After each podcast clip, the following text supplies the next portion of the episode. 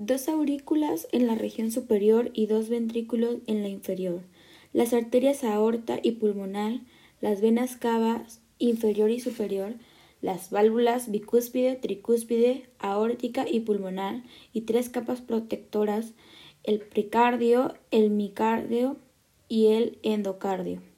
Un grueso tabique que separa las zonas derecha a izquierda impide que la sangre pase directamente de un lado a otro, para arribar al lugar del que partió.